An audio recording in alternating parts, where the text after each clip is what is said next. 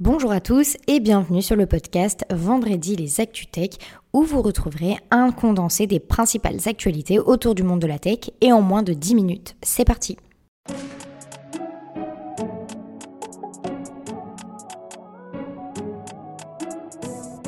Microsoft a récemment lancé son outil de création graphique assisté par l'intelligence artificielle il permet de générer des images originales et de créer des visuels animés à partir d'une courte description écrite.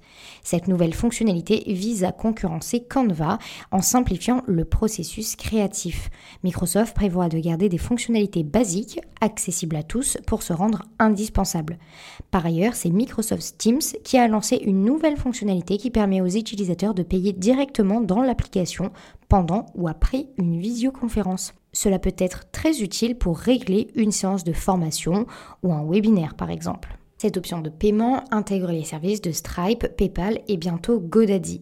Avec 300 millions d'utilisateurs actifs mensuels dans le monde, Teams est un outil collaboratif très utilisé aussi bien par les TPE que les PME et bien évidemment les grandes entreprises. On enchaîne avec notre deuxième actualité et c'est plusieurs mairies qui ont été victimes d'attaques informatiques le week-end du 29 et du 30 avril les sites internet de Brie-sur-Marne, Juvilliers et Ambrireux en Buguet ont été bloqués. Le maire de Brie-sur-Marne a porté plainte contre X après que l'hébergeur de son site internet a été ciblé. Le message pro-russe qui apparaissait sur le site de la commune de Brie-sur-Marne laisse penser à un piratage de nature politique plutôt qu'à une demande de rançon. Les sites d'Ambrureux en Buguet et de Juvier étaient toujours inaccessibles le 4 mai. IBM prévoit de réduire ses effectifs grâce à l'utilisation de l'intelligence artificielle générative. Selon le PDG, jusqu'à 30% des emplois dans les fonctions support pourraient être remplacés par des outils d'IA dans les 5 prochaines années. Cela pourrait se traduire par près de 8000 emplois en moins au sein de la société.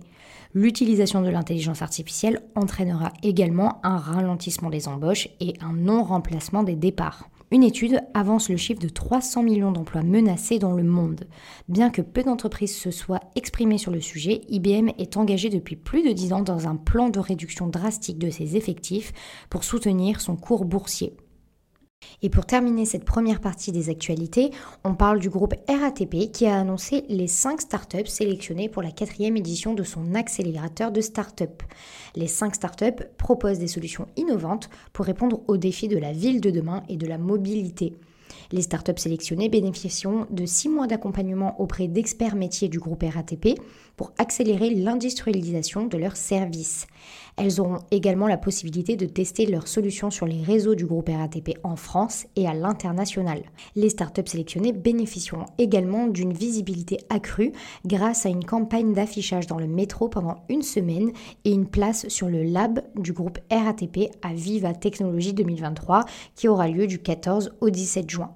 Et enfin, la RATP offre également un programme de financement via sa filiale d'investissement RATP Capital Innovation. Comme d'habitude, on passe aux nominations et c'est l'éditeur nantais Setoptime, spécialisé dans les solutions SaaS, dédié à la relation client et à la planification d'intervention, qui a placé Stéphane Rouvreau au poste nouvellement créé de directeur général adjoint. Et enfin, jusqu'ici vice-présidente de ServiceNow, Cathy Moses devient la présidente de l'éditeur pour l'ensemble de la région. Elle est remplacée par Fabio Spolettini dans ses fonctions précédentes. On passe bien évidemment au lever de fonds et cette semaine, les startups de la French Tech ont levé 30 millions d'euros. C'est la plateforme de formation professionnelle à distance UPSO Academy qui a levé 7 millions d'euros. Et enfin, la deuxième plus grosse levée concerne Pony, le développeur de flotte de trottinettes et vélos électriques en libre service qui a levé 4,5 millions d'euros. Félicitations à eux. Et vous pouvez retrouver la totalité des levées de fonds de cette semaine sur tous nos réseaux sociaux. Vous le savez, on termine nos vendredis par le top et le flop de la semaine. Le top concerne Apple qui a lancé un nouveau produit financier pour les utilisateurs américains avec sa carte de paiement l'Apple Card. Ce compte épargne nommé Savings est géré en partenariat avec Goldman Sachs et offre une rémunération de 4,5% par an sur les liquidités. Cette proposition très attractive a séduit déjà 240 000 personnes en une semaine, permettant à Apple d'approcher le milliard de dollars de dépôts. Le compte est alimenté automatiquement par les sommes dégagées par le programme de cashback de l'Apple Card, ce qui permet à Apple de fidéliser ses utilisateurs et de les inciter à utiliser son écosystème de paiement.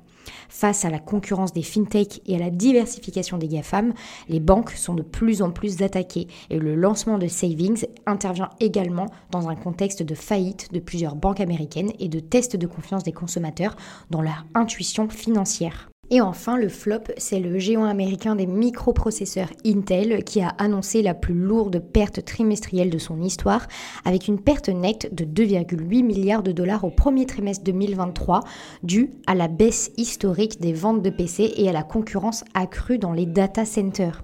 Les fabricants de PC ont limité leurs commandes de composants en attendant une amélioration du marché, en plus de la baisse des ventes de PC, Intel souffre également de la concurrence de son rival américain AMD et des processeurs basés sur l'architecture ARM.